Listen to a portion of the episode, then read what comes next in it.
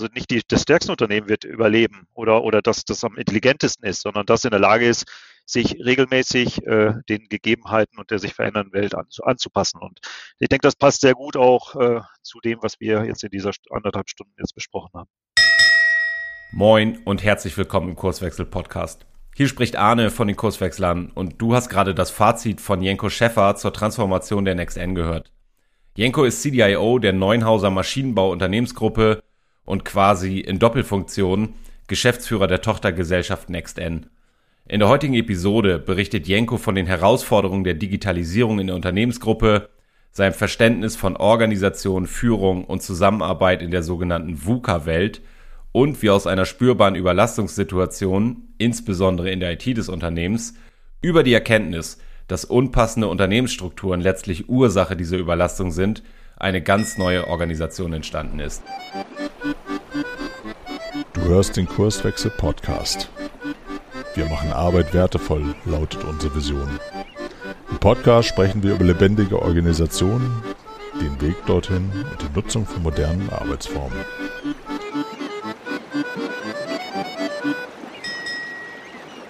Moin Jenko. Hi Arne, grüß dich. Schön, schön mal wieder was von dir zu hören. Wir haben uns ja lange nicht mehr gesehen und auch gehört. Deswegen äh, freut's, freut's mich natürlich. Danke, dass du, dass du dir die Zeit nimmst. Grüße nach Nordhorn, wollte ich gerade sagen, oder wo erwische ich dich? Ja, genau, in Nordhorn. Ich sitze gerade im Homeoffice, äh, weil ich mich natürlich ein bisschen in Ruhe äh, mit dir hier unterhalten möchte und ein bisschen darüber plaudern möchte, ähm, was deine Hörerschaft und unsere Hörerschaft hier interessiert. Und ich denke, da hat man so im privaten Umfeld ein bisschen ähm, mehr äh, Silenzio, also zumindest bei mir, weil hier, hier weder Kinder noch Frau rumrennen. Also das ist insofern ganz, ganz in Ordnung. Genau, jetzt, jetzt hast du gerade schon gesagt, lange nicht gesprochen. Ähm, das stimmt. Insofern freue ich mich sehr, äh, mal wieder von dir zu hören. Es gab aber ja so diese Zeit, da haben wir relativ häufig und intensiv miteinander gesprochen. Nämlich als, als wir zusammen gearbeitet haben in der, naja, es wird im Titel schon drinstehen, Transformation der Next N. Ähm, darum soll es gehen heute. Aber bevor wir da einsteigen, vielleicht erzählst du mal, wer bist du eigentlich, Jenko, und was machst du so? Ja, in der Tat. Ähm, gerne ein paar Worte zu mir vorab, ähm, wer ich bin, was ich so tue. Mein Name ist Jenko Schäffer, bin 54 Jahre jung, ähm, gelernter äh, Betriebswirt und Wirtschaftsinformatiker und jetzt seit mittlerweile schon über 30 Jahre, also knapp über 30 Jahre in der äh, IT unterwegs und dort in, also den größten Teil von diesen 30 Jahren, also rund 20, 25 Jahre, auch in der Führung von IT-Einheiten und jetzt zuletzt auch von IT-Unternehmen unterwegs. Und ja, was, was zeichnet mich aus? Ich habe einen relativ klaren Mittelstandsfokus. Also in Konzernstrukturen fühle ich mich nicht so wohl, aber das hat auch was wahrscheinlich mit meinen Werten und äh, mit meinen äh, sag mal, Zielen zu tun, die ich gerne umsetzen möchte. Das äh, kann ich in Mittelstandsumgebungen in der Regel besser erreichen als in Konzernen. Ja, zum, zu mir persönlich, privat. Ich habe lange Jahre im Rheinland gelebt und dort auch gearbeitet, weil hier in, im Ort, wo ich jetzt äh, arbeite und lebe, in Nordhorn, wo ich auch geboren bin, ähm, die Struktur nicht so gegeben war, dass man hier sich auch ähm, mal inhaltlich, fachlich entwickeln konnte und menschlich, beruflich. Und insofern äh, war ich ein bisschen auf Wanderschaft gewesen, äh, primär im Rheinland Bonn-Düsseldorf und bin jetzt seit einigen Jahren wenn man sich im Alter dann die Frage stellt, wo man den Lebensmittelpunkt hinlegen möchte, dann wieder zurück in die Heimat gewechselt, hier ins südwestliche Niedersachsen, für die, die nicht wissen, wo Nordhorn liegt, weil sich auch hier mittlerweile ja einiges getan hat, auch von den Möglichkeiten, äh, die die Unternehmen und äh, teilweise Unternehmensgruppen hier in der Gegend mitbringen, ähm, auch für sagen wir, erfahrene ITler mittlerweile Herausforderungen äh, bieten, die absolut spannend sind. Und darüber wollen wir ja heute auch reden, äh, was das für Herausforderungen sind. Ähm, genau, inhaltlich bin ich Geschäftsführer der NextN, ähm, also ein IT-Unternehmen mit roundabout gut 60 Mitarbeitern. Ähm, und wir sind hier auch nicht allein unterwegs. Wir haben aber arbeiten im Kontext einer, einer Unternehmensgruppe aus dem Anlagen- und Maschinenbau, der Neunhauser Gruppe. Und dort bin ich dann gleichzeitig, weil ich Geschäftsführer der IT bin, der IT-Gesellschaft der NextN und gleichzeitig auch CD, CDIO der Gruppe und treibe im Prinzip so die, ähm, die zukünftigen digitalen Themen der Gruppe, äh, die sich ja nicht nur in IT manifestieren, sondern auch ganz viel in Organisation, Führung und äh, Change Management. Und das sind ja auch Inhalte dessen, was wir heute ein bisschen intensiver beleuchten wollen, wie wir als NextN uns dahin entwickelt haben, dass wir da einen guten Beitrag auch leisten können für diesen Weg der neuen Gruppe als Ganzes. Genau, also äh, wichtiger Punkt, den du schon ansprichst, finde ich, ähm, Also großes Thema Digitalisierung. Ähm, auch, auch der klassisch, ich sag mal, mittelständisch deutsche Maschinenbau äh, ist nicht äh, frei davon, sich mit diesem Thema auseinanderzusetzen. Äh, ganz im Gegenteil, sondern es wird ja immer mehr IT-Kompetenz und IT-Bestandteile irgendwie substanziell auch Bestandteil der Wertschöpfung im Maschinenbau. Also für, für mich als Laien, äh, die, die Dinger haben Sensorik mittlerweile, was man da auch baut und so weiter. Da werden Daten erzeugt, die müssen irgendwo hin, die müssen aufbereitet und verwertet werden, ähm, so dass das eine ganz, ganz große Rolle spielt. Ich will aber, bevor wir da inhaltlich reingehen, nochmal einen Punkt aufnehmen. Du hast schon gesagt, Konzernumfeld war nicht so deins. Ähm, du hast von Werten gesprochen in dem Zusammenhang. Jetzt haben wir ja auch in der Zusammenarbeit relativ viel dann über naja, Organisation, Führung und Zusammenarbeit mal so ganz allgemein gesprochen. Vielleicht gibst du da noch mal kurz Hintergrund. Was ist denn so dein Bild oder deine Sicht auf, ich sag mal, diese Themen in der, in der neuen Arbeitswelt, die ja gern als VUCA auch bezeichnet wird? Hm, ja, genau, VUCA. Äh, VUCA erleben wir ja ähm, eigentlich äh, ständig. Äh, also die, die meisten haben es ja bewusst wahrgenommen, als, als es vor zwei Jahren mit Corona losging. Das hat, glaube ich, keiner irgendwie geplant gehabt, dass es das gibt. Und trotzdem äh, mussten wir innerhalb von kürzester Zeit darauf reagieren und die meisten haben das ja auch geschafft. Ähm, um deine Frage zu beantworten, gehen wir vielleicht nochmal ein Stück, ein Stück zurück, auch in, in meiner Historie. Ähm, ich beschäftige mich ja schon ein paar Jahre länger mit Transformationsthemen und habe da auch nicht nur gute Erfahrungen gemacht, weil es halt ein paar Dinge gibt, die äh, man äh, oder die, die wir, erfolgreiche digitale Transformation äh, begünstigen und es halt auch äh, natürlich äh, sagen wir, Dinge gibt, die da auch äh, durchaus geeignet sind, das ganze Thema zu verhindern. Und äh, ja, so, so war es in der Vergangenheit auch. Ich hatte da immer einen hehren Ansatz auch, äh, Unternehmen dort weiterzuentwickeln, sie vorzubereiten auf das, was kommt. Und ähm, habe dann nicht immer auch die, den, den Counterpart gehabt auf der Vorstandsebene oder auf dem Executive Management Level, der dann halt auch wirklich das mitgebracht hat, was unabdingbar ist bei solchen Themen, nämlich ein, ein, vollumfängliches Commitment und äh, nicht nur das, sondern auch ein Involvement äh, in, in die Themen, die, die dann halt auch anliegen, weil das Ganze ja nicht nur ein Friede, Freude, Eierkuchen und Zuckerschlecken ist, sondern auch ganz viel harte Arbeit und vor allen Dingen auch ganz viel Widerstand, äh, den es intern zu überbrücken äh, gilt. Und da brauchst du halt jemanden auf möglichst hoher Ebene, der, der einen Schulterschluss hat, der genau weiß, welche Wichtigkeit das Thema äh, für das Unternehmen oder die Gruppe hat und der auch äh, den unbedingten Willen mitbringt, äh, das dann auch mit, mit demjenigen, der es dann umsetzt, auch voranzubringen. Und äh, äh das hatte ich in der Vergangenheit auch gefühlt, dass das so ist, aber ähm, oftmals sind dann die Menschen, die man dann braucht, auch an, auf dem Weg eingebrochen. Und äh, ja, das, das Gefühl hatte ich jetzt bei der Neunhauser Gruppe eher nicht, weil ich hatte da im Vorfeld meiner Einstellung auch sehr viele Gespräche mit Lutz Wolf, dem heutigen Vorstandsvorsitzenden der Gruppe, und hatte da auch deutliches Gefühl, dass er äh, nicht nur weiß, was notwendig ist und welche Rolle die IT zukünftig spielen muss, im Sinne dessen, was du auch gerade gesagt hast, sondern dass er auch die, die unbedingten Willen mitbringt, das gegen alle Widerstände auch entsprechend zu unterstützen und, äh, und mit, mit zu beeinflussen im positiven Sinne. Insofern das Commitment und auch das Involvement dort äh, auch äh, durchaus mit einzubringen, was notwendig ist, wenn man sowas erfolgreich gestalten will. Genau, und äh, ja, du hast gerade angesprochen, was, was ist mir dabei wichtig halt im, im Sinne von Zusammenarbeit, Führung und Organisation. Ähm, und warum ist es mir überhaupt wichtig, dass man dieses Thema ansprechen muss? Ähm, weil ich halt denke, dass Kultur ein Stück weg auch der Schlüssel ist für eine erfolgreiche digitale Transformation. Das, das haben ja viele Unternehmen, finde ich, auch gar nicht so auf dem Schirm. Die denken, naja, das hat was mit Digitalisierung zu tun, also wird schon ein IT-Thema sein aber dass IT in dem Falle nur der Enabler ist und sich sehr, also sehr viel Dinge um Organisation, Führung und äh, Change Management ranken äh, und, in, und in dem Sinne dann mit der Kultur des Unternehmens. Äh, das haben die meisten ja gar nicht auf dem Schirm. Und äh, das war auch in der neuen Gruppe erstmal etwas, was ich dort hinterlegen musste, dass äh, die IT alleine hier nichts reißen kann, äh, sondern dass es hier ein, ein Zusammenspiel aller Stakeholder, auch insbesondere in den fachlichen Bereichen, bedarf, um hier erfolgreich sein zu können.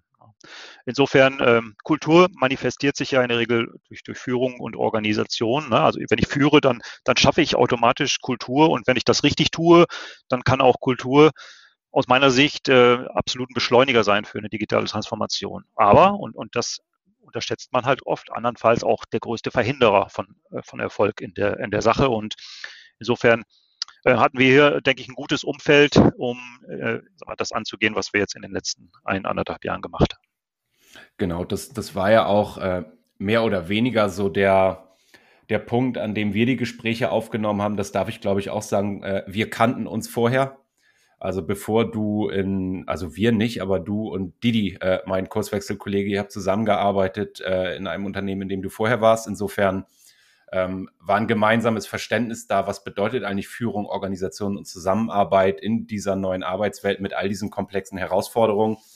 Ähm, und wenn du gerade sagst, wie ich führe, dann weiß ich ja äh, aus unseren Gesprächen, dass dein Verständnis auch ist, ich, ich führe nicht im Sinne von ich gebe vor und ich äh, sage an, sondern auch äh, Führung als Enabler zu verstehen.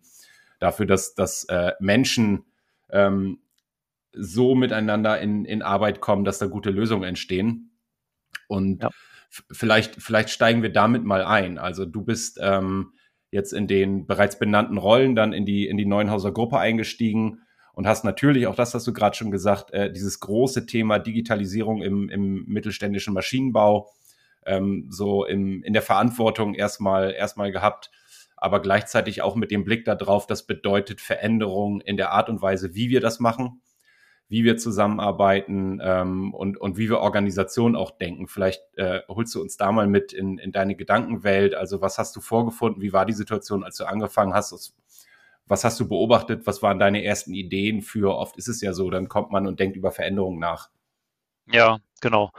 Also ähm, was, was man von Anfang an äh, sehr schnell gemerkt hat, ist, dass äh, bestimmte Dinge innerhalb der neuen Gruppe, und da spreche ich jetzt nicht nur von äh, sag mal, dem Unternehmen, wo ich dann auch Geschäftsführer war, also der Vorgängergesellschaft der NextN, die hieß IT Out, ähm, sondern auch äh, mit meinem zweiten Hut auf, nämlich der äh, Gesamtverantwortung für die IT in der Gruppe, wo ich dann ja auch die Führung der internen IT-Abteilung inne hatte, merkte man sehr deutlich in beiden Bereichen eigentlich, dass äh, sehr viel sehr fokussiert war auf Einzelpersonen ne, und sehr viel äh, Wert gelegt wurde auf hierarchische äh, Konstrukte, die ähm, darauf abzielten, Entscheidungen herbeizuführen. Und äh, das führte äh, dann dazu, dass ich viele Symptome wahrgenommen habe in, in den Gesprächen, weil ähm, ich hatte natürlich am Anfang äh, auch sag mal, das Ziel gehabt, sehr viel zu erfahren von äh, den, den Menschen und habe dann auch Kommunikation an erster Stelle gestellt und äh, viele Gespräche geführt, sowohl mit den IT-Kollegen als auch mit internen und externen Kunden und vor allen Dingen auch der Führungsebene.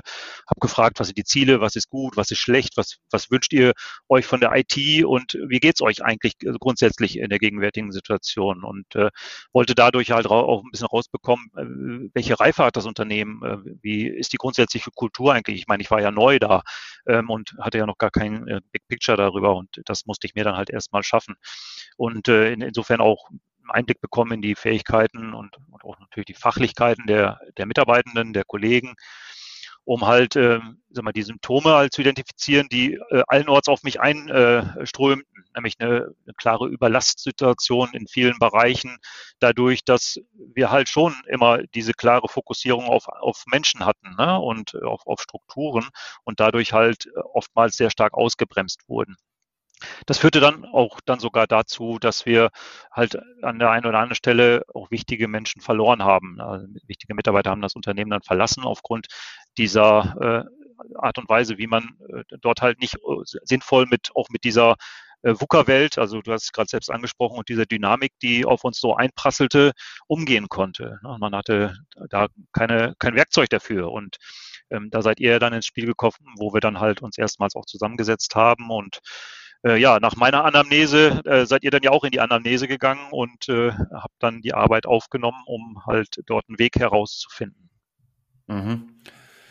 Genau, vielleicht nehme ich den Ball mal auf. Also unsere Anamnese, und so steigen wir ja häufig ein, dass wir auch erstmal ähm, so gut es geht versuchen, die Organisation zu verstehen. Ähm, mal so ganz platt, was läuft gut, was läuft schlecht, aber nicht, dass wir genau diese Fragen stellen, sondern über die Gespräche herausfinden, was passiert auch auf der Hinterbühne, ähm, wie entsteht Leistung in der Organisation, was verhindert auch Leistung.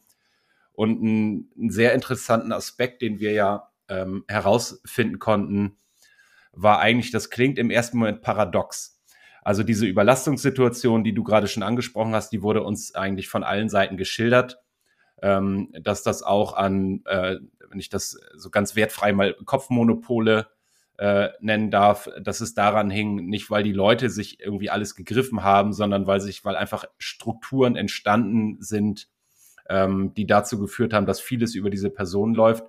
Dass einerseits ähm, das und in Verbindung damit auch die geschaffenen Silostrukturen, ähm, die Agilität und Wendigkeit äh, mehr oder weniger verhindert haben, die es braucht, um mit diesen vielen neuen Anforderungen, die äh, Stichwort Digitalisierung da auf euch zukommen, umzugehen.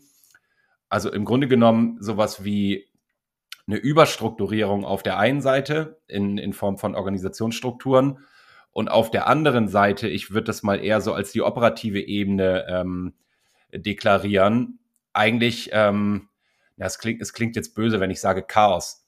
Also fe fehlende Prozesse, da wo Prozesse tatsächlich helfen, ähm, vieles, was so im Jeder macht so seins und wie es so über die Jahre gewachsen ist. Ähm, also es ging viel Zeit verloren in Dingen, die man eigentlich effizient in Prozesse gießen konnte. Ähm, und auf der anderen Seite, wo ich sehr viel Flexibilität brauche, da gab es sowas wie eine Überregulierung. Und so, so ließ sich ja auch diese Überlastungssituation erklären. Ähm, genau.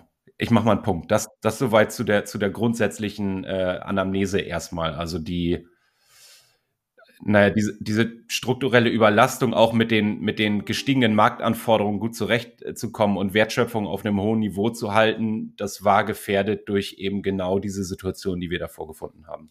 Unbedingt, unbedingt. Das kann ich also nur äh, vollumfänglich unterstreichen. Ähm, ich will da vielleicht auch noch mal ein paar Worte zu verlieren, wo wir äh, eigentlich herkommen. Wir sind ja ein, ein, erst konservativer Maschinenbauer ne? ähm, mit einer entsprechenden Größenordnung mittlerweile, ähm, aber natürlich auch dahin gewachsen. Ne? Wir waren ja nicht immer so groß ähm, und äh, letztendlich sind wir ja auch, äh, sagen wir von der Organisation her auch so aufgestellt, wie wir aufgestellt sind, äh, wie man es kennt halt in pyramidalen Organisationen mit äh, vielleicht Prozessen, vielleicht aber auch nicht, äh, da wo man sie braucht. Und natürlich hat man im Laufe der letzten Jahre verstärkt natürlich wahrgenommen, ähm, dass der Markt viel wesentlich dynamischer wird, ne? dass man äh, Unsicherheiten hat. Äh, heute will der Kunde das, morgen das. Äh, wir haben eine, eine, erhebliche Steigerung in der Komplexität der Themen. Ne? Also schau dir, man muss ja nicht nur auf die IT äh, schauen, also auch in anderen Bereichen. Die Zusammenhänge von, äh, von Wertschöpfung ähm, und wie sie erfolgreich oder nicht erfolgreich sein kann, die ist ja äh, deutlich komplexer geworden. Und insofern muss man halt auch andere Methoden finden, um damit umzugehen. Und, und genau da hatte auch die Gruppe halt ihre Schwächen, weil sie das nicht kannte. Und sie hat versucht halt auch diese äh, Dynamik, Robustheit mit äh, altherbekannten oder althergebrachten Methoden, mit Prozessfokussierung halt zu begegnen und, äh, und mit äh, ja, mit jemandem, der oben saß, halt, weil er äh, halt Wissen äh, sag mal, in sich hatte, was er über Jahre aufgebaut hatte. Stichwort Kopfmonopole, du hast es selber gesagt.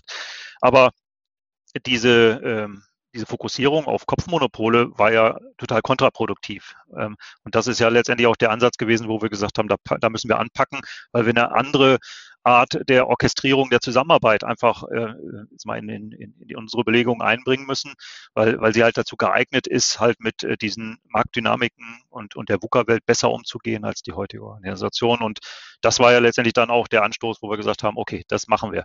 Äh, lass mich aber kurz noch drei Worte dazu sagen, ob das ein einfacher Weg war, dafür einen Startschuss zu bekommen. Und auch da hätte man ja sagen können, naja, machen wir das, was wir in der IT jetzt in der eigenen Gesellschaft tun? Warum machen wir das nicht intern innerhalb einer Unternehmensgruppe und bauen dann da äh, eine IT-Gesellschaft auf oder einen IT-Bereich, der dann halt so arbeitet?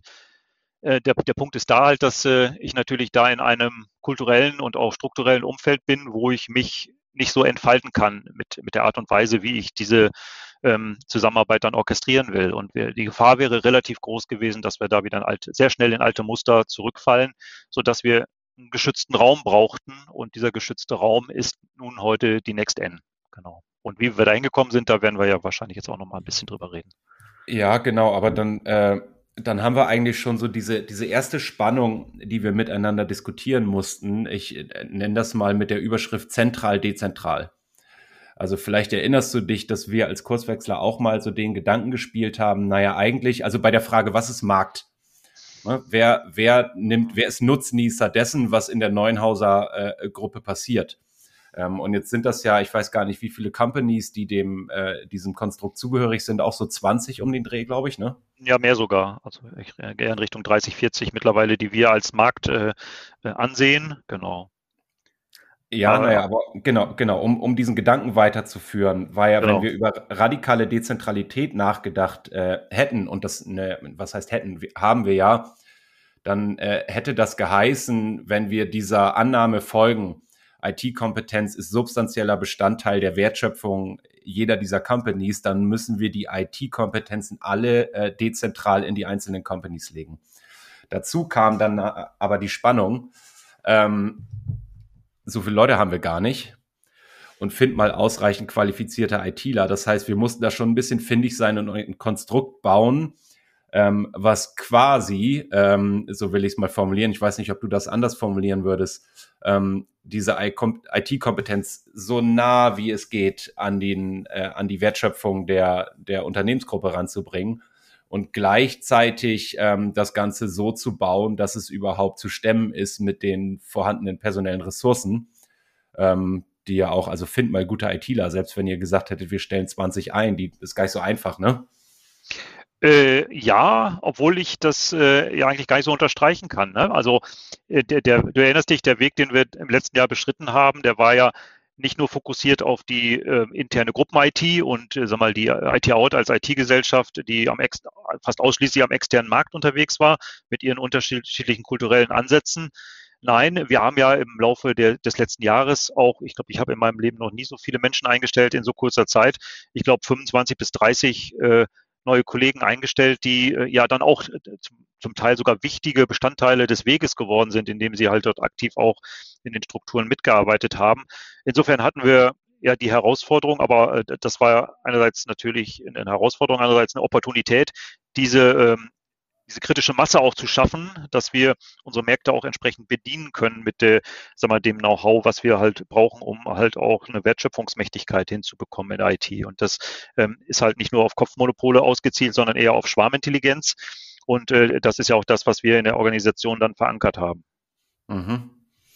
Und, und im Ergebnis ist die Idee entstanden, ich habe ja gerade versucht, das einzuleiten, vielleicht hätte ich sagen, 100 Leute einstellen wäre nicht möglich gewesen. Ja, oder, oder genau. Ähm, da, dass wir mit der, mit der Next N, also es gab ja vorher die ähm, äh, Gruppen interne IT, ja. Ähm, wahrscheinlich äh, gewachsen so als klassische IT-Abteilung, so wie es früher war. Ne? Also ich sage mal, vor 30 Jahren haben die Drucker angesteckt und äh, Arbeitsplätze eingerichtet und so weiter, aber auch da sind die Anforderungen ja deutlich gestiegen.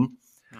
Und diesem äh, und äh, ja, e-, externen Unternehmen, zugekauften Unternehmen sozusagen IT-Out, die im Wesentlichen einen Drittmarkt bedient haben. Also die Idee war jetzt ja One IT genau. äh, als starker Partner für die Unternehmensgruppe möglichst nah oder, oder eigentlich direkt beteiligt an der Wertschöpfung. Also wenn ihr von, von eurem Markt sprecht, dann sind es im Grunde genommen erstmal die, die angeschlossenen Gruppenunternehmen sozusagen, um da einen Schulterschluss herzustellen für den externen Markt, möglichst äh, ja, hochwertige Leistungen anbieten zu können.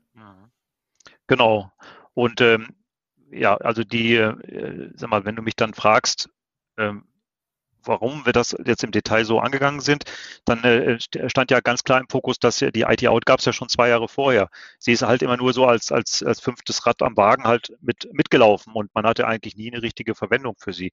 Und äh, sag mal, deswegen haben wir ja auch gesagt, wenn wir hier diese kritische Masche, Masse und diese Schwarmintelligenz schaffen wollen, müssen wir halt die einzelnen IT-Bereiche mal gesamtheitlich betrachten und, und auch so ausrichten, dass sie vom Markt her gedacht so auch Wertschöpfung liefern können, dass äh, die Kunden dann auch zufrieden sind. Weil das war ja auch eines der Symptome aus den Gesprächen heraus, wenn ich mit den Kunden gesprochen hatte, also äh, insbesondere den internen, da war ein hohes Grad an Unzufriedenheit auch da, ne? weil sag mal auch die, äh, die Dynamik und äh, die VUCA-Welt, die auf sag mal, die operativen Bereiche einströmte, natürlich eins zu eins weitergeben wurde an die, an die ähm, sag mal, äh, enablenden Bereiche, nämlich insbesondere auch IT und äh, dann in, sag mal, nicht nur bei uns, diese Verzweiflung auftrat, sondern auch natürlich in den operativen Bereichen und äh, das dann auch ganz klar an uns kommuniziert wurde. Mhm. Genau. Ja. Also so, so, so ein bisschen äh, drohte es, drohte, drohte es Gefahr zu laufen, kann man das so sagen, dass, dass so in Form der IT so ein Wasserkopf in der Organisation entsteht. Ja. Äh, den, den es ja aufzulösen galt. Ne? Das meine ich mit möglichst nah am, am externen Markt ähm, genau. dann auch in, mit einem Schulterschluss da die, die Leistung zu erbringen. Okay, aber so, so, soweit die Ausgangssituation. Mhm, das genau. heißt, das, das, war, äh, das war ja nicht der Status quo, sondern die Idee, wie es funktionieren könnte. Äh, genau. die, die Leistungsfähigkeit und Qualität in der, in der Arbeit und Zusammenarbeit auch zu erhöhen. Richtig. Vielleicht, vielleicht möcht, möchtest du mal erzählen, wie, was haben wir gemacht, wie sind wir das angegangen? Ja, äh, zunächst mussten wir ja mal auch die, ähm, das Executive Management mitnehmen. Wir mussten den Vorstand überzeugen, dass dieser Weg mit einer eigenen IT-Gesellschaft und der Zusammenführung der ähm, mal, vorhandenen Kapazitäten plus Ergänzung von, von draußen halt für mal, Fachlichkeiten und Fähigkeiten, die wir nicht hatten. Ne? Also ich sag mal Risk and Security Expert, IT-Architektur waren Themen, die waren für uns gänzlich neu, ähm, aber zwingend notwendig. Ähm, haben wir halt quasi drei, äh, drei Bereiche dort dann in den Fokus genommen. Und äh, ja, wir, wir sind dann äh, in, in, in einen Workshop mit dem Vorstand gegangen, kann mich noch gut erinnern, war im April letzten Jahres, wo wir ihn dann halt äh, mit der Notwendigkeit konfrontiert haben, das genauso zu tun, wie wir es dann jetzt auch gemacht haben und haben ihn davon überzeugt, ähm, auch hier wiederum das, äh, das Commitment, äh, ich hatte es ja anfangs mal erwähnt, dass ich äh, ähm, beim Vorstand, äh, also in Persona von Lutz Wolf, das Gefühl hatte, dass er das Commitment unbedingt mitbringt und auch das Involvement. Und das wurde da auch bestätigt. Ne? Also ähm, er ist auch dann den Weg mitgegangen und hat gesagt, ihr habt da mein, meine vollste Unterstützung. Ich bin davon überzeugt, auch da Vertrauensvorschuss. Äh, bin davon überzeugt, dass äh, das so richtig äh, sein kann. Ähm, ihr müsst es jetzt nur richtig auf, auf die Spur kriegen. Genau, und dann, äh, dann haben wir ja losgelegt. Wir haben ein Kernteam geformt äh, aus, sagen wir, für uns äh, sagen wir, geeigneten Kollegen, möglichst äh, hit, äh, also heterogen äh, und unterschiedliche Kriterien berücksichtigend, haben wir dieses Kernteam zusammengestellt. Und das sollte letztendlich ja die, äh, die Transformation leiten und äh, äh, beziehungsweise verantworten und umsetzen, inhaltlich. Ja, also der Weg war klar. Es, ging nicht mehr jetzt in dem Moment nicht mehr darum, ob wir das so machen, sondern es ging dann nur noch mehr darum, wie wir es machen. Ja, also ich hatte ja dann auch eine gewisse Rolle inne, ähm, nämlich eine Art Pro Product Owner auch für das Ergebnis, was wir dann dort anstreben als Organisation. Und aus meiner Rolle raus habe ich genau diese, ähm, diese Zielrichtung vorgegeben, ähm, aber natürlich nicht vorgegeben, ähm, weil das genau äh, mal, die Art und Weise auch war, wie wir dann auch zusammenarbeiten wollten, äh, wie es denn ausgestaltet wird. Ne? Das war von mir dann wiederum Vertrauensvorschuss an, an das Kernteam und an die Menschen, die dann dort mit, mitwirkten, äh, in, in die gestalterische Arbeit mit euch dann einzusteigen, um halt diese Organisationsentwicklung äh, dann voranzutreiben. Und ich, ich finde das einen ganz wichtigen Punkt, dass also das Wie konkret wird das dann aussehen äh, von den Leuten erarbeitet wird. Ich nehme nochmal Bezug auf die Anamnese. Hm. Also wenn man da mal ein bisschen bohrt, die Leute wissen ja, wo es bisher hakte. Ne? Sie, sie wissen auch, was gut lief, wo die Leistung entsteht und wo sie auf der Strecke bleibt. Äh, und da die Gelegenheit zu geben, zu sagen, und jetzt ähm, seid ihr in der Verantwortung auch, aber ihr dürft eben genau die Organisation auf äh, entsprechende Füße stellen, die, äh, ich sag mal, die, die Leistungsbarrieren äh, ausmerzt und die, äh, die Leistungsförderer noch irgendwie in den Vordergrund rückt. Ja. Ne, das, das haben wir dann ja begleitet, natürlich äh, ja inhaltlich, ich, ich sag mal so als, äh, als Organisationscoach, ähm, um mit diesem Trafo-Team zu arbeiten, aber natürlich war es für uns auch erstmal wichtig, äh, im, im Rahmen dieses äh, Trafo-Teams oder Kernteams, hast du es gerade genannt, ähm, ein gemeinsames Verständnis herzustellen.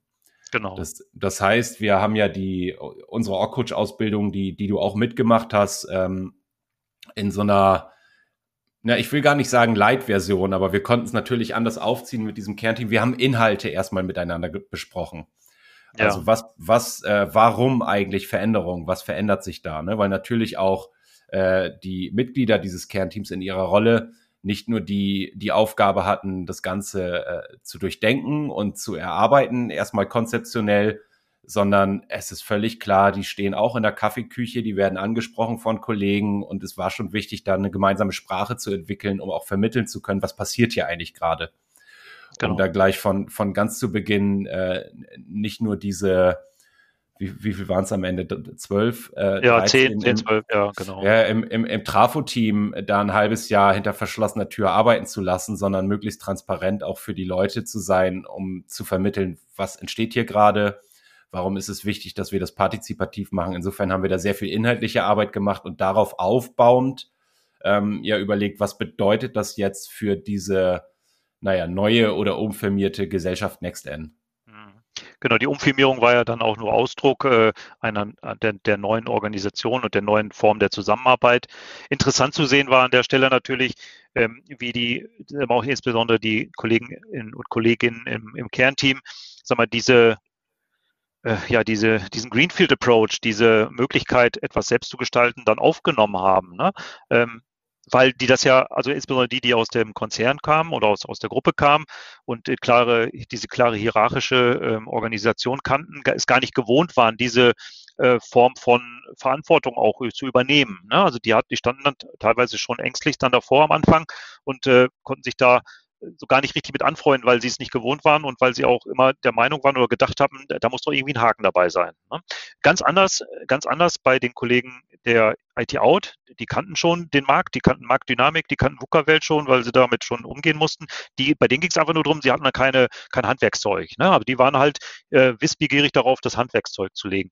Und dann die dritte Gruppe wiederum, die Kollegen, die an Bord gekommen sind von extern, die sind genau deswegen an Bord gekommen, ne, weil sie halt mitgestalten wollten, äh, weil, weil diese Vision, die ich ihnen auch vermittelt habe ähm, und dieser Greenfield Approach sie absolut gereizt hat, ne, auch äh, mal ihre vorherige Anstellung aufzugeben und hieran auch mitzuwirken als Teil äh, äh, mal, der, der neuen Organisation und auch Teil der Next N äh, quasi sind sie ja ein Stück weg äh, Teil auch der, der, der, des Gensets der, der Next N. Das haben sie ja letztendlich auch aktiv mitgestaltet, letztendlich alle, die im Kernteam waren. Aber so waren halt die, die Ansätze oder äh, ähm, die, die Ausgangssituation für, für viele Kollegen halt total unterschiedlich. Ne? Und, und das hat am Anfang, äh, kommen wir vielleicht auch nochmal später drauf, was war gut oder was war ähm, nicht so gut oder was war hinderlich, war auch dann eine der, der Themen, die wir dort ähm, auch äh, leidhaft erfahren mussten, dass das schwierig ist, auch dann da erstmal ein Team zu schaffen, was, was gleich tickt.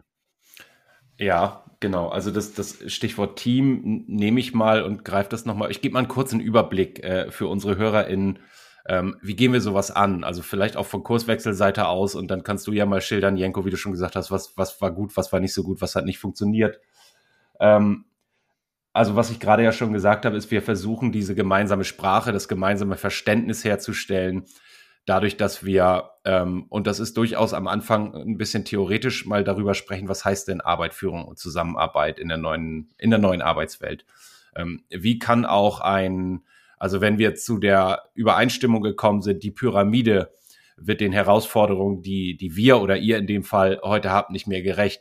Wie kann denn auch ein, ich sag mal, Gegenmodell dazu aussehen oder ein, eine Art und Weise Organisation zu denken, die ähm, ja da äh, Lösungen verspricht. Ähm, was haben wir, was haben wir so strukturell gemacht? Wir haben ja auch in, in Abstimmung mit dem Lutz Wolf, mit dem Vorstand, der natürlich mal wissen wollte, wie läuft denn das ab jetzt? Sowas wie, ich nenne das mal, die Agilisten werden mich steinigen Roadmap angelegt.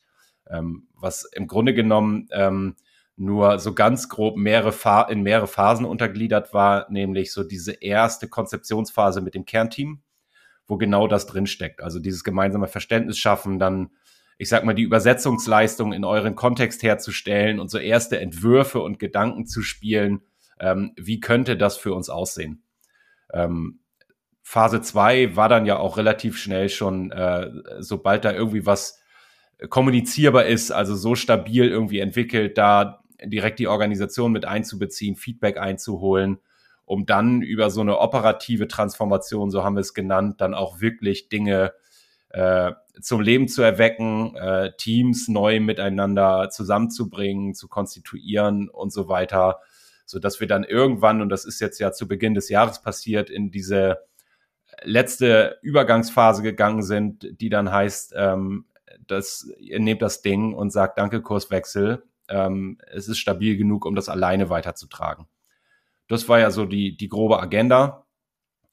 Und vielleicht erzählst du mal, bevor wir auf, auf Schwierigkeiten kommen, an, an welche, ich sag mal, Momente erinnerst du dich, wo du sagst, Mensch, das waren echte Meilensteine in der Entwicklung in diesen Phasen, die ich gerade angesprochen habe. Also wo hast du das erste Mal gespürt oder vielleicht dann auch das zweite und dritte Mal gespürt, hier passiert wirklich was und das geht in die Richtung, die wir uns gemeinsam vorstellen?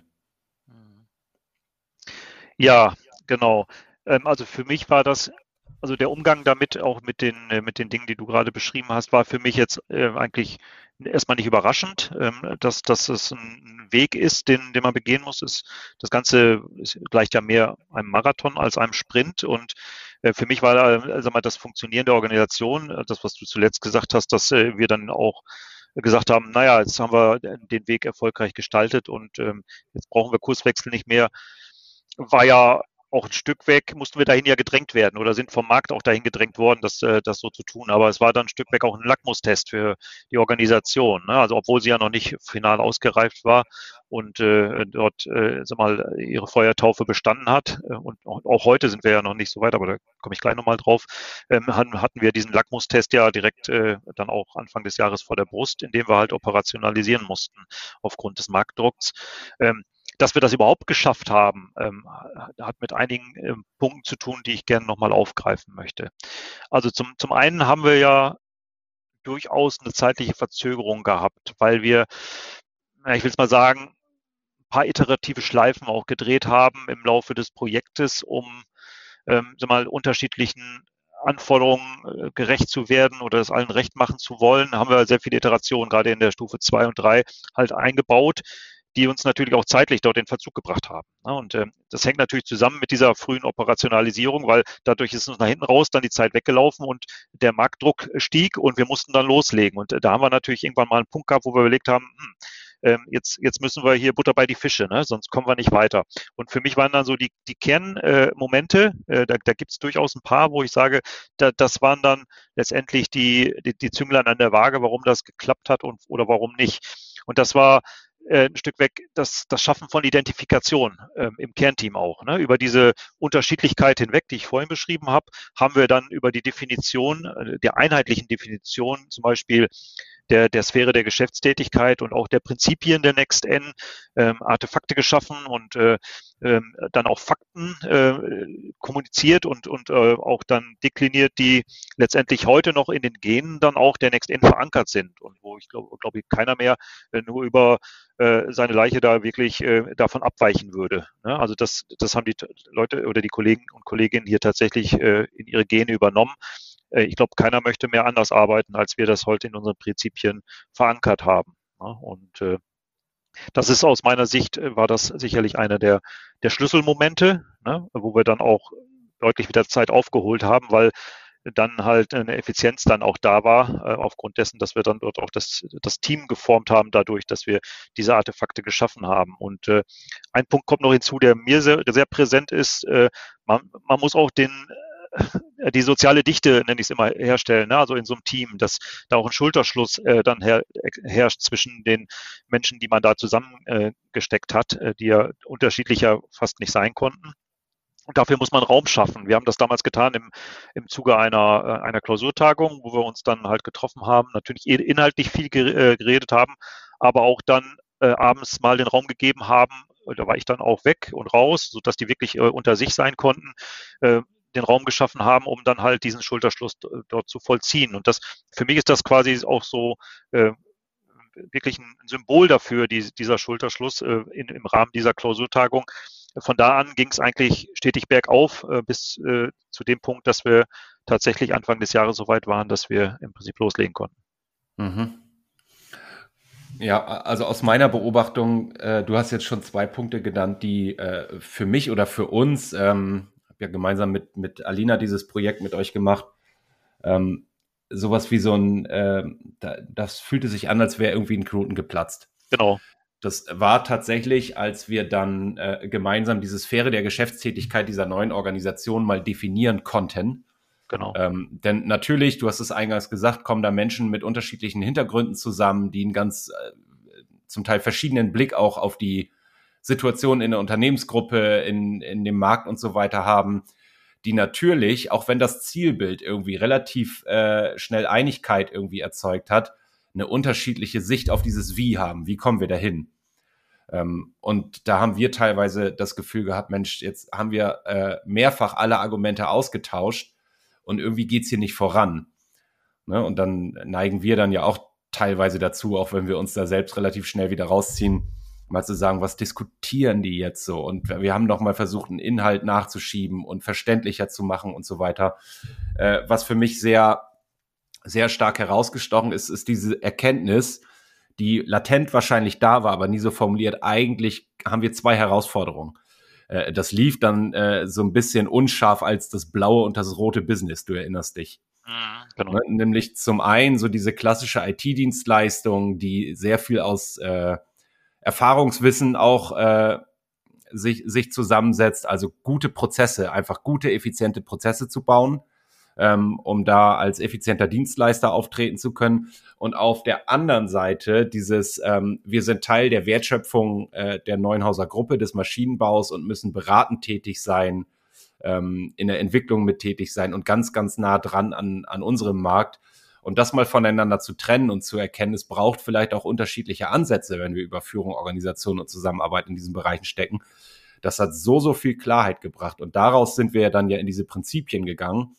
Und das betonen wir bei Kurswechsel auch immer wieder. Es ist, man kann sich Organisationsmodelle nehmen, wie man will. Die kriege ich alle irgendwie wieder in eine, in eine Pyramide rein moderiert, wenn ich nicht nach äh, guten Prinzipien das Ganze baue. Also sowas wie wir denken von außen nach innen, vom Markt über die Wertschöpfung hin zur Organisation und zu den Strukturen und nicht andersherum.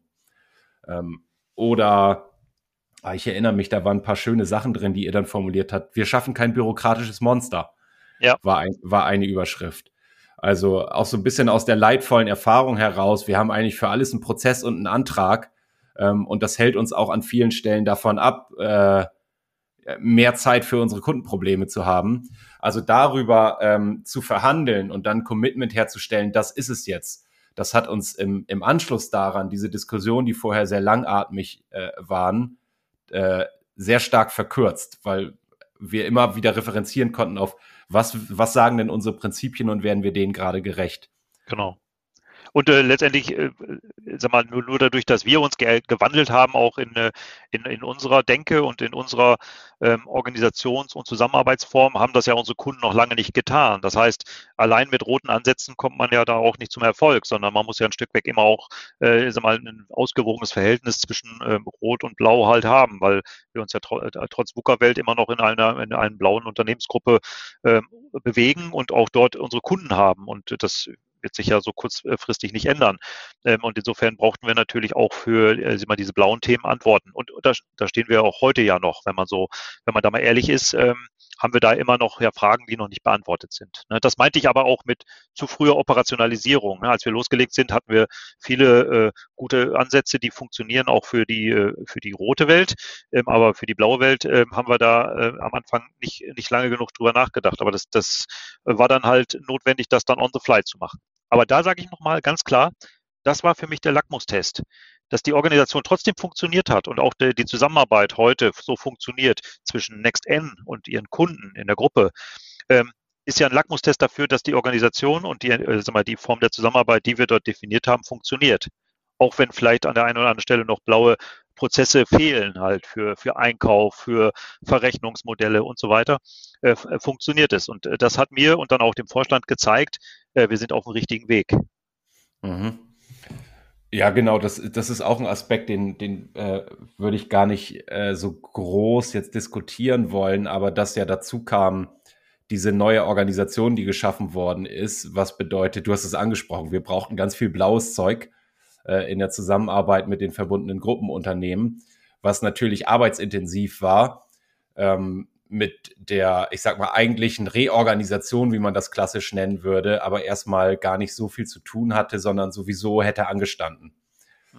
Ähm, wa genau. Was vielleicht für, für unsere Hörerinnen, also wie, wie ist das Bild? Ich greife nochmal zwei Prinzipien auf, das Prinzip der Mannschaften und der Föderalisierung, die da drin stehen. Das ähm, in diesem Prinzip, ich krieg's im Wortlaut nicht mehr zusammen, Föderalisierung steckt ja drin der Gedanke, wir müssen Entscheidungen ähm, und am Ende auch Macht über Ressourcen ähm, in die kleinstmöglichen Einheiten verteilen. Weil wir so die Wendigkeit und Flexibilität, ne? das heißt ja nicht, und das sagt ja auch im Prinzip, dass es nicht Anwendungsfälle gibt, wo man sagt, da wird eine Entscheidung dann aber doch mal ähm, ich sag mal, von einer höheren Instanz getroffen, in einem Koordinationskreis zum Beispiel. Aber grundsätzlich wollen wir möglichst viel Verantwortung und Entscheidungsfreiheit in die Teams richten. Und vielleicht darf ich das nächste gleich noch mitmachen, du hast ja gerade schon angesetzt, aber ähm, das Thema Mannschaften, das völlig klar war, diese komplexe Wertschöpfung, wie ihr sie habt, die kriegen wir nicht aus Abteilung hin. Ähm, das ist zu schwierig. Das heißt, ähm, das verbindet sich ganz gut mit diesem Prinzip von außen nach innen. Ähm, wenn wir sagen, wie sieht eigentlich so ein Wertstrom aus, dann müssen alle Beteiligten äh, an der Leistungserbringung möglichst eng, also jeden Tag im Sinne einer Mannschaft dieses Spiel spielen, ähm, damit ihr da stark werdet. Und das ist ja die Art und Weise, wie, wie ihr heute organisiert seid. Also crossfunktionale, dezentrale Einheiten mit allen Entscheidungs- und Ressourcenverantwortlichkeiten, die es braucht, damit sie leisten können. Genau. Also föderalisierter geht es ja fast nicht. Ähm, das äh, hat, hat natürlich auch sag mal, ähm, Herausforderungen für dann die früheren äh, Führungsspieler in so, in so einer Veränderung, ähm, weil die natürlich ihre Rolle dann auch neu definieren müssen. Äh, müssen. Aber da würde ich dann auch vielleicht gleich nochmal drauf eingehen. Wenn ich nochmal auf die Prinzipien schaue, dann ist es in der Tat so, dass diese Mannschaften ja wirklich heute autark vollständig mit ihren Kunden umgehen können und äh, letztendlich auch Entscheidungen in Bezug auf ähm, Wertschöpfung und äh, Weiterentwicklung ihrer Kunden ähm, äh, treffen können. Also sie sind da wirklich wie kleine Mini-Unternehmen unterwegs, sogar bis dahin, dass wir zukünftig eine eigene P&L auf der Ebene dieser Mini-Unternehmen auch implementieren wollen. Das heißt, sie sollen auch gerne ihre, ihre ähm, Leistungsfähigkeit dann in Heller und Pfennig dann auch gespiegelt bekommen. Und äh, das ist ein größtmögliches Maß auch an, an Autarkie. Ne? Ähm, nichtsdestotrotz gibt es natürlich auch innerhalb der Next-End-Strukturen, äh, die so eine Art Vetorecht halt haben. Ne? Wir haben Delegation Board entwickelt, ähm, wo halt auch sag mal, Verantwortlichkeiten dann halt bis äh, dorthin, wo, wo sie notwendig sind, nämlich in diesem Mini-Unternehmen delegiert wurden, also teilweise auch von mir als Geschäftsführer, äh, wo ich dann loslassen musste. Ähm, auf der anderen Seite äh, ist das natürlich auch, auch durch ein Vetorecht immer noch mal zu übersteuern, wenn es denn auch unternehmensstrategische oder äh, architekturelle oder Sicherheits, äh, ja, IT-Security ist ein großes Thema, äh, relevante Punkte gibt, die äh, dann gegen eine Entscheidung sprechen. Ne? Also dieses Vetorecht muss man auch immer haben. Mhm. Äh, vielleicht darf ich das rausstellen. Nur dann. Nur dann, genau. Also nur dann. Mal, mal, so, mal so ganz platt in Alltagssprache formuliert, du quatsch den nicht in, den, in das operative Business rein. Also klar, wenn sie dich fragen, aufgrund deiner Expertise, natürlich. Ähm, aber, aber nicht, dass irgendeine operative Entscheidung äh, an dir als Entscheidungsengpass im, im Sinne einer Geschäftsführung hängt, sondern du genau. hast es angesprochen, das Bild des Mini-Unternehmens finde ich ganz schön dabei. Genau. Und äh, ich sag mal, ich habe dann meinen Job gut gemacht, wenn ich, ich gehe jetzt am Freitag in Urlaub, ich bin zwei Wochen nicht da, äh, wenn quasi das Unternehmen so weiter funktioniert wie vorher äh, und keiner merkt, dass ich nicht da bin, dann denke ich mal, haben wir alle einen guten Job gemacht. Ja, ist ein, ist ein schönes Bild. Du hast jetzt, du hast jetzt, jetzt, jetzt kommen wir vielleicht mal dazu, Jenko, schon, schon zweimal gesagt, kommst du später nochmal drauf. Ähm, ich sage das häufig, das Problem von so Transformationsgeschichten, auch wenn du jetzt berichtest, wie viel schon gut läuft und ähm, wie erfolgreich der Prozess war, ist ja immer, dass sie rückwärts erzählt werden. Also wir haben, wir oder ihr vielmehr habt heute einen Stand, der, du hast es auch gesagt, ja längst noch nicht fertig ist, wo sich vieles noch einspielen muss und sicherlich auch noch Probleme da sind, aber der schon mal ganz gut ist. Berichte doch mal so ein bisschen aus diesem Prozess bis dahin. Das lief doch nicht alles glatt. Nein, ähm, ähm, also du meinst jetzt den Prozess, äh, nachdem wir dann auch losgelegt sind ne? und, und auch mehr und mehr von euch dann auch abgekapselt haben, weil auch intern der, der Wunsch und der Bedarf dann einfach da war, dann lass uns jetzt mal auf eigenen Beinen stehen und äh, wir werden dann schon herausfinden, äh, wo es dann noch, äh, noch hakt und wo nicht. Und äh, genau das haben wir dann ja auch getan. Ähm, haben ja eine Transformationsphase gehabt. Das war im Wesentlichen das äh, Q1 diesen Jahres. Ähm, sind aber seit Anfang des Jahres quasi in Richtung Operationalisierung unterwegs und haben dann ja auch quasi äh, die, die Vergemeinschaftung mit der Rest-IT und äh, äh, sag mal, dann auch mit den Kunden ja dann jetzt im April vollzogen, so dass wir jetzt quasi aktiv unterwegs sind. Ne? Also wir hatten heute ein kurzes Beispiel, Segmentstrategie-Workshop. Ähm, in der Vergangenheit wäre ich da quasi der, der Teilnehmer gewesen als Geschäftsführer.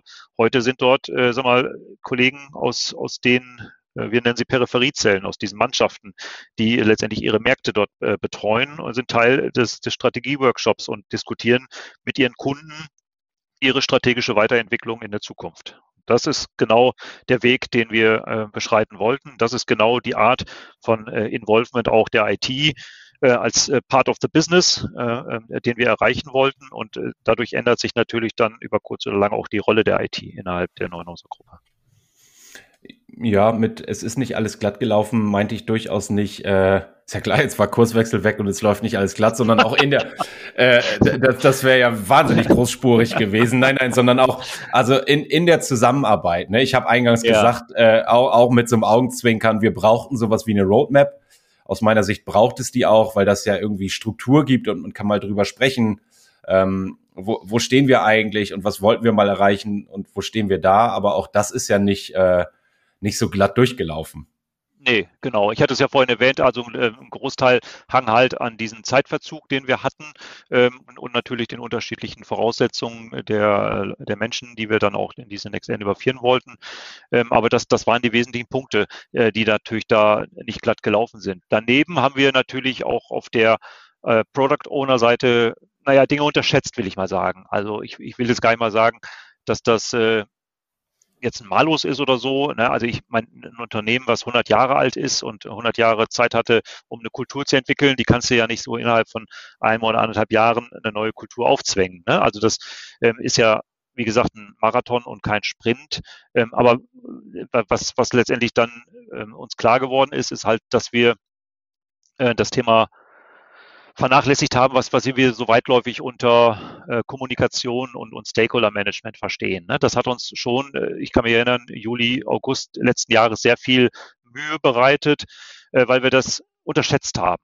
Ne? Und da sage ich auch mal, Transformation ist sehr individuell. Jedes Unternehmen tickt anders, äh, jedes Konstrukt, äh, äh, in dem man das tun will, ist anders. Und insofern gibt es da ja auch keine Blaupause. Ne? Und äh, insofern sind das alles Lessons learned, die dann in Erfahrung auch von euch dann wahrscheinlich einfließen und was beim nächsten Mal dann auch zu berücksichtigen, dass wenn bestimmte Sachverhalte sich so und so darstellen, dass man dann vielleicht mehr ähm, auf Kommunikation und Stakeholder Management Wert legen muss, äh, war für mich auch eine Erkenntnis, die ich als Lessons Learned letztendlich bei mir in, in meinen Rucksack packe.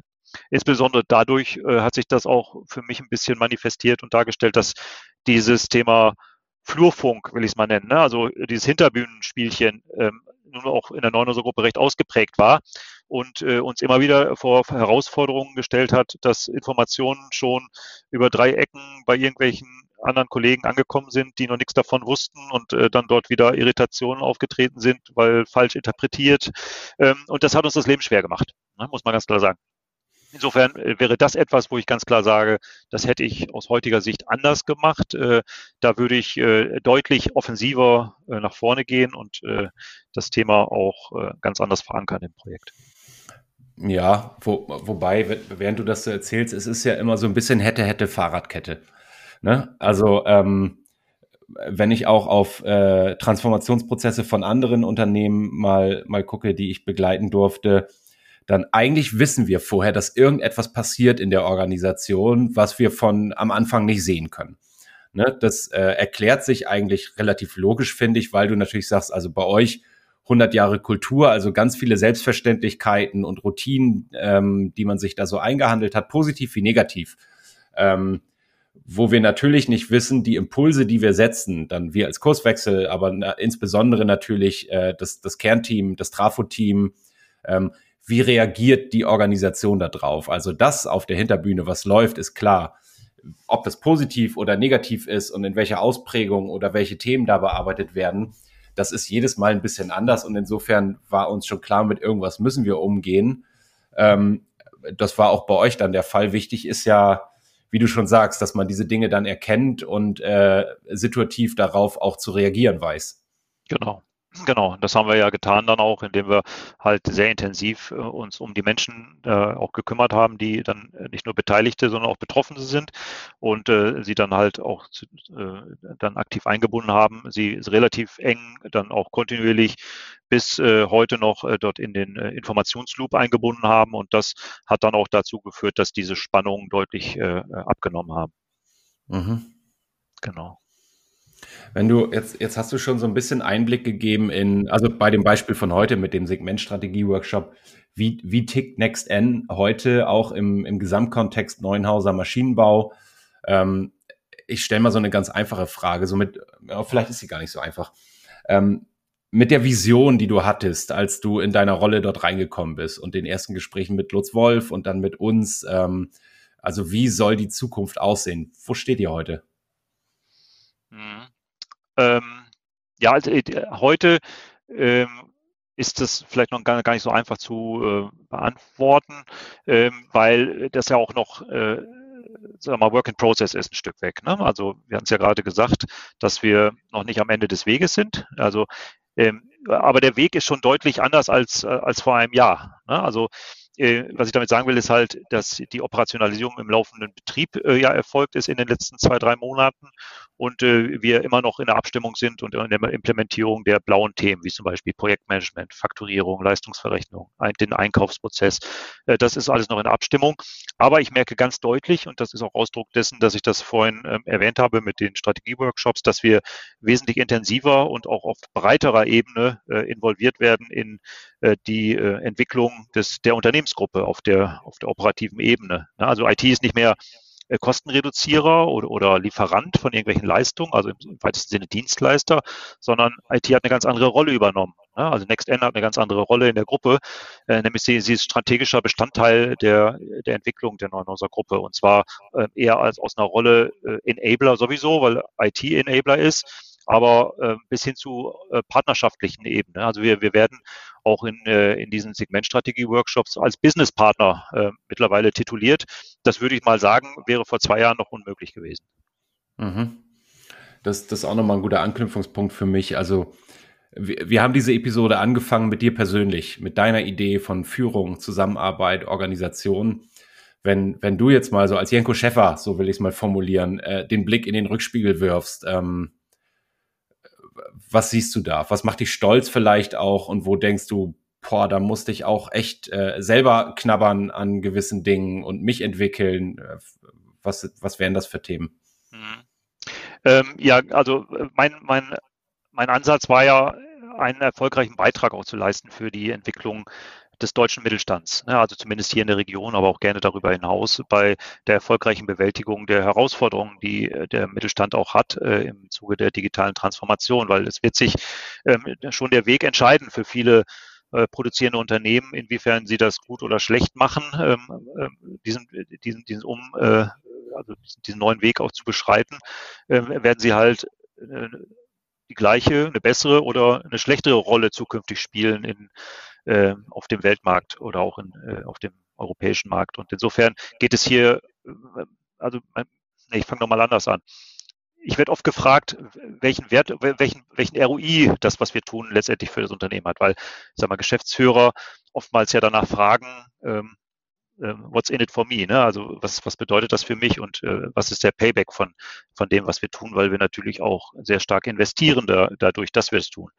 Ähm, da sage ich oftmals, naja, der ROI ist, dass es dann halt äh, dich und die Gruppe mit, mit der Rolle, die sie heute mit ihren tollen Produkten spielt, auch in Zukunft genau so noch gibt äh, und sie genau diese Rolle auch weiterhin spielen kann und vielleicht sogar ausbauen kann, dass wir den, äh, den, den Anlagen- und Maschinenbau äh, auch in der Vorreiterrolle der digitalen Transformation äh, dort äh, ein Stück weg repräsentieren. Und das ist genau das, was ich äh, in, meine Vision, in meiner Vision hatte, äh, mit der NextN zu erreichen als Teil ähm, des Weges der Neunhauser Gruppe. Und das war auch genau das, was äh, Lutz Wolf als Vorstandsvorsitzender ähm, sich vorstellt, auch von der Neunhauser Gruppe, dass sie halt nicht nur ein Mitläufer ist, dass sie vielleicht sogar die, diesen wichtigen Megatrend verpennt und dadurch negative äh, Effekte ertragen muss, sondern dass sie ihn aktiv mitgestaltet und daraus dann massiv profitiert, auch in der Zukunft. Und das ist eigentlich das, was mich äh, die ganze Zeit angetrieben hat.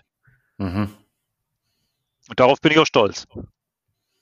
Ja, das, das glaube ich. Ähm, das also das, genau das sagen wir eigentlich auch immer, ähm, dass im Grunde genommen, ähm, wenn das nicht weniger wird mit der Komplexität, ähm, die, die klassisch tayloristische Pyramide am Ende ist, weil sie ist für, für eine andere Marktsituation gebaut.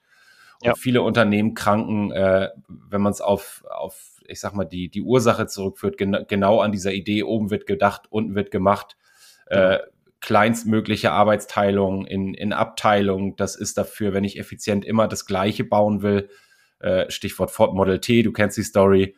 Ja, genau. Dann passt das super, aber für die Herausforderung von heute ähm, muss diese Investition, du hast es angesprochen, und das darf man ja nicht unterschätzen, ganz einfach passieren, um in Zukunft überhaupt noch eine Rolle spielen zu können. Ja.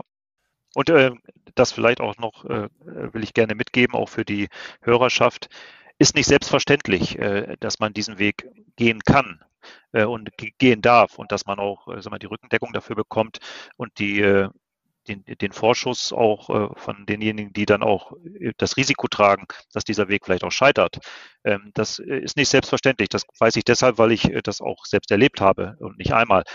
Insofern bin ich da auch, auch sehr froh drüber, dass man äh, diesen Weg beschritten hat und vor allen Dingen bin ich auch froh darüber, dass wir ein IT-Team haben äh, in der Next N, äh, das das auch erfolgreich gemeistert hat, weil am Ende des Tages ähm, ge ge gebührt mir ja der, der wenigste äh, äh, Lob daran, das getan zu haben, sondern jedem Einzelnen in der IT, äh, der entweder aktiv daran mitgewirkt hat oder dadurch, dass er halt nochmal eine Schippe mehr auf seine Arbeitslast draufgelegt hat, erst den äh, Kollegen, die die Transformation aktiv begleitet haben, den Freiraum geschaffen hat, das erfolgreich zu tun. Insofern äh, Respekt auch von meiner Seite äh, in, der, in die Richtung der gesamten IT-Belegschaft, äh, diesen, diesen Einsatz gezeigt zu haben. Und ich denke auch, dass auch jeder Einzelne stolz ist darauf, ähm, das zu sehen, was wir jetzt geschafft haben. Auch wenn wir noch nicht den Weg zu Ende beschritten haben. Ich glaube, wir sind über Berg und wir können eigentlich nur noch äh, runterrollen, äh, aber nicht mehr nach hinten zurückrollen. Jetzt, äh, ich hatte gerade eine Frage im Kopf, ich weiß nicht, ob du sie jetzt schon beantwortet hast. Also die vorletzte Frage war, wo steht ihr heute? Die nächste Frage, die ich mir so zurechtgelegt hatte, wäre, wie, wie blickst du in die Zukunft? Wie blicke ich in die Zukunft? Äh, ja, kurzfristig will, also ich würde das mal gar nicht mal so pauschal beantworten wollen, vielleicht mal eher mit äh, kurz, mittel, lang, äh, obwohl ich ja nicht sage, wie, was ich da, was meine Definition von kurz, mittel, lang ist, aber kurzfristig immer noch mit Demut und Respekt. Ne? Also äh, wir sind äh, da über dem Berg, sage ich mal, aber nichtsdestotrotz äh, müssen wir immer noch sehr demütig und respektvoll mit der Situation umgehen, dass wir halt einen neuen Weg beschreiten in einer Umgebung, die diesen Weg nicht kennt. Und äh, da gibt es sicherlich noch Fallstricke an der einen oder anderen Stelle, die wir heute auch noch nicht sehen, so wie du das auch gerade gesagt hast. Ne? Wir wissen, dass da was kommt. Ähm, wir wissen nur noch nicht, wie es aussieht, was da kommt. Ähm, das wird uns weiterhin passieren. Aber ich glaube, es ist gar nicht schlimm, dass das so ist weil am Ende ist das VUCA-Welt. Ne? Das, was kommt, wissen wir alle. Wir wissen nicht, wie es aussieht. Das, das ist halt Unsicherheit. Das ist das U von VUCA. Und am Ende des Tages haben wir aber jetzt, äh, sag mal, äh, unser Handwerkszeug, um mit diesem U umgehen zu können. Und mit dem V, mit der Volatilität und mit dem K, mit der Komplexität. Ähm, das, das heißt, wir haben unser Handwerkszeug gelernt und äh, werden für die Zukunft vorbereitet egal, äh, sein, egal was da kommt. Und äh, deswegen Demut und Respekt kurzfristig, aber keine Angst, auf keinen Fall. Mittelfristig würde ich sagen, Freude auf äh, die, die neue Rolle der IT ähm, und, und die höhere Wertschöpfung, die wir dadurch generieren, als, als auch als Beitrag äh, und ROI für die Gruppe. Und langfristig äh, natürlich auch stolz auf diese neue Rolle zu sein, dass IT auch Innovator ist. Und wir haben vielleicht auch noch gar nicht das Thema äh, digitale Roadmap äh, angesprochen, wo wir eine, eine, eine vier Cornerstone-Strategie auch fahren, die sehr klar ähm, sowohl nach innen als außen gerichtet, sowohl die Digitalisierung der Prozesse als auch die Digitalisierung der Produkte und äh, der Geschäftsprozesse im Fokus hat. Da äh, wird noch einiges passieren auch und das ist das, was mich langfristig da auch äh, noch sehr arg treibt, weil erst mit den Strukturen, die wir haben, sind wir in der Lage, auch diese Dinge erfolgreich tun zu können. Die werden noch deutlich mehr mit VUCA zu tun haben, als wir das heute im Zusammenspiel mit unseren Kunden erleben. Wenn ich dir mal was in den Mund legen darf, äh, jetzt kannst du dann entscheiden, ob du es wieder ausspuckst oder ob du sagst, nee, das hätte so kommen können. ist also wenn, wenn, wenn das Ergebnis ist, so wie ich dir gerade zugehört habe, ähm, dieses, wir haben jetzt wieder dieses äh, Buzzword eigentlich, dieses Modewort VUCA benutzt, was ja eigentlich nur sagt, äh, die Welt ist so vernetzt, dass wir nicht wissen, welche Probleme wir heute und morgen haben und wie wir da, nee, äh, doch schon, wie wir damit umgehen. Also, was wollte ich sagen? Wenn das Ergebnis ist, dass du sagst, wir haben überhaupt keine Angst, dass da Herausforderungen kommen, die wir heute noch nicht kennen, weil wir so aufgestellt sind, wie wir aufgestellt sind. Genau. Dann, äh, dann bin ich auch sehr glücklich über, über die Arbeit, die wir zusammen geleistet haben, weil wir bei Kurswechsel sagen häufig, am Ende geht es gar nicht um das eigentliche Arbeitsergebnis zu dem Zeitpunkt, wo, wo wir unsere Zusammenarbeit beenden. Das ist sowieso immer sehr individuell, sondern darum, jetzt klingt jetzt sehr theoretisch, aus einer Organisation eine Lernende werden zu lassen. Hm. Also strukturell äh, euch dann in dem Fall in die Lage zu versetzen, ähm, aus euch selbst heraus äh, die Stärke aufgebaut zu haben, flexibel, agil und äh, ja in, in einer hohen Qualität auch mit neuen Herausforderungen und Problemen umgehen zu können. Und diese Zuversicht habe ich gerade gehört. Deswegen, genau. Ja. Genau. Das, das, ist, das hast du mir nicht in den Mund gelegt, das äh, ist tatsächlich aus meinem Mund gekommen. Äh, gut, dann, dann, das, das äh, hilft mir, genau. Äh, ja. Vielleicht äh, abschließend, Jenko, um den, um den Trichter so ein bisschen zuzumachen. Jetzt haben wir Hörerinnen und Hörer, ähm, die vielleicht gerade das hören und denken, wahnsinnig spannend. Ähm, aber meine Situation ist ja hier nochmal anders und da nochmal anders. Und aber eigentlich weiß ich auch, wir brauchen auch eine Entwicklung in diese Richtung. Wenn du mal rauszoomst, so aus dem Kontext Neuenhauser Maschinenbau, Next N raus auf so die Metaebene, sage ich mal. Ähm, was würdest du Menschen empfehlen, die gerade die Gedanken heben, einen ähnlichen Weg einzuschlagen, individuell für ihre Organisation? Also worauf kommt es an? Welche Gedanken sind vorab wichtig? Ähm, ja, das sind ja dann in der Regel auch dann diejenigen, die äh, das aus diesen Bereichen heraus entscheiden, diesen Weg zu gehen oder nicht zu gehen. Und äh, jeder muss natürlich ein Stück weg, das habe ich auch bei der Org-Coach-Ausbildung äh, ja sehr intensiv erfahren dürfen, ähm, weil dort ja diese Menschen auch saßen. Ähm, und es war ja sehr spannend zu sehen, ähm, dass diese Ängste existieren halt auch. Ne? Ähm, und sie sind auch aus meiner Sicht absolut gerechtfertigt, weil man muss als erstes, äh, und das, das kann ich nur jedem mitgeben, in sich selbst auch ein Stück weg reinhören ne? und in, in das Unternehmen reinhören ähm, und, und sich die Frage und sich nicht, nicht nur eine Frage, sondern einige Fragen beantworten. Ne? Äh, für mich die erste Frage, die wichtig ist, ist halt für, für sich selber dann auch zu, äh, zu eruieren oder herauszufinden, bin ich das, will ich das, ne? ist das mein, mein Führungsansatz der Zukunft, den ich dort auch gestalten will? Weil nur wenn man, man muss, man, man muss sich schon klar darüber sein, was das für ein, eine Führungskraft bedeutet. Ne? Wenn ich mich äh, nicht, also als Führungskraft als Manager sehe, ne? der, der Dinge managt, der auch gerne Entscheidungen trifft, der ähm, es will, dass er in allen Dingen eingebunden ist ähm, und es, es schwer hat loszulassen, dann wird es schwierig. Ne? Also die, diese Veränderung, die betrifft auch die, die Führungskraft selber. Und äh, diese Frage muss ich mir beantworten. Ne? Will ich das? Ähm, äh, als zweites, braucht es ganz sicher einen ganzen Batzen Mut, Willen und Durchhaltevermögen. Da bin ich mir relativ sicher. Äh, das weiß ich, weil ich das, glaube ich, schon auch ein Stück weg mitbringe. Äh, und ich glaube, man braucht das auch, weil man sonst diesen Weg nicht durchhält. Äh, ich glaube, wir haben jetzt hier in, in, dieser Stunde, in der wir jetzt schon sprechen, glaube ich, mehrfach auch erwähnt, dass wir viele Widrigkeiten und, und auch Widerstände zu überbrücken hatten. Und wenn man da nicht tatsächlich auch sehr konsequent ist, äh, in, also in der Überzeugung und in der wirklich auch in der in das rüber in dem Rüberbringen von von Überzeugung auch, äh, dass man selbst diesen Weg als als als unabdingbar ansieht, dann wird man auch andere nicht überzeugen können. Und äh, insofern braucht man da schon auch ein Stück weg äh, Mut und Willen und, und Durchhalte, vor allen Dingen auch Durchhaltevermögen, um diesen angefangenen Weg dann auch zu Ende zu bringen. Mhm. Na, wie, wie, wie ich schon mehrfach sagte, das ist halt ein Marathon und kein Sprint. Ne? Und in, insofern äh, braucht das auch eine gewisse Zeit und man muss äh, auch leidensfähig sein in dieser Zeit. Und last but not least muss man sich die Frage stellen, hat mein Unternehmen die Reife, um solch einen Wandel erfolgreich gestalten zu können? Ne? Und das muss man auch äh, intensivst mit den äh, letztendlich den, den Verantwortlichen in, im Unternehmen diskutieren. Und wenn man da ein gutes Gefühl hat, dann kann man äh, dann mal bei Arno oder Alina anrufen oder auch von mir aus auch bei, bei Didi und, und mal fragen, ob man einen Workshop mit euch machen darf. Genau, vielleicht, ich versuche mal zu schließen. Ich möchte, auch, ich, ich möchte auch noch schließen, weil äh, ich, ich, ich, ich habe immer zum Schluss meinen Lieblingssatz, den, den darf ich ganz einfach nicht äh, äh verschweigen hier, weil den, den möchte ich äh, unbedingt noch zum Schluss anstellen. Aber gerne, nachdem du deinen gesagt hast. Ja, vielleicht ist das sogar der gleiche. ähm, äh, wolltest du Meister Yoda zitieren? Nein, nein. Nein, Meister okay, Yoda habe ich nichts am Hut. Das wollte ich machen. Also dieses, dieses Bild von Milch in den Kaffee und du sagst ja, man braucht Entschlossenheit, weil dieser Weg, ähm, es ist wie Milch in den Kaffee gießen. Wenn ich damit anfange, ich äh, wecke ja auch Erwartungen, Hoffnungen, Ängste bei den Mitarbeitenden, ähm, da die Konsequenz auch zu haben, äh, die Überzeugung auch, das, das durchzuziehen. Ich hatte gerade im Kopf Meister Yoda, do or do not, there is no try. There is no try. Das, das kommt aber mein, meinem Gedankengang äh, oder mein Abschlusssatz schon ziemlich nahe. Da war es zwar nicht Meister Yoda, aber da war es ein gewisser Charles Darwin. ähm, der, der, das Thema Survival of the Fittest, ähm, was ja äh, in, der, in der Geschichte oftmals fehlinterpretiert wurde. Ne? Mit Fittest ist ja nicht der Fitteste gemeint, ne?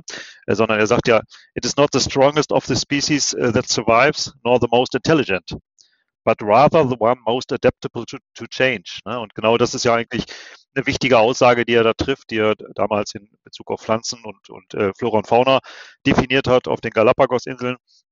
Äh, das trifft ja auch Unternehmen auch zu. Ne? Also nicht die, das stärkste Unternehmen wird überleben oder, oder das, das am intelligentesten ist, sondern das in der Lage ist, sich regelmäßig äh, den Gegebenheiten und der sich verändernden Welt an, anzupassen. Und ich denke, das passt sehr gut auch äh, zu dem, was wir jetzt in dieser anderthalb Stunden jetzt besprochen haben.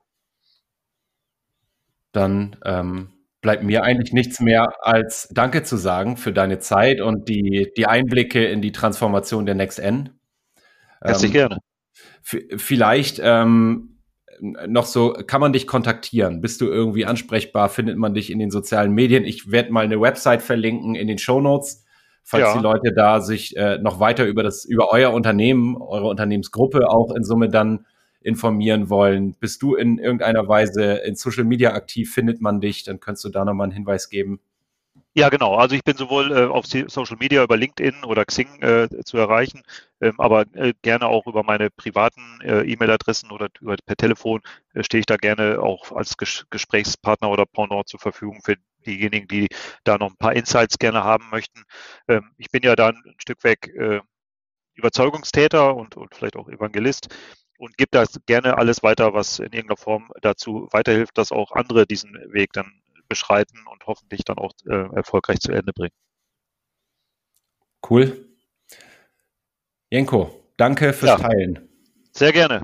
Dane, freut mich. Es freut mich auf jeden Fall auch mit euch zusammengearbeitet zu haben. War ein, war ein klasse Job, auch von Kurswechsel. Ähm, kann ich auch all, äh, allerseits weiterempfehlen, obwohl das hier keine Werbeveranstaltung sein soll. Aber man muss auch äh, das ganz klar auch das Lob da in eure Richtung weitergeben. Das nehmen wir gerne mit zum Abschluss. Danke, Jenko. Wir freuen uns auf dein Feedback und deine Themenwünsche. Melde dich gerne per Mail. Die Adresse lautet podcast.kurswechsel.jetzt.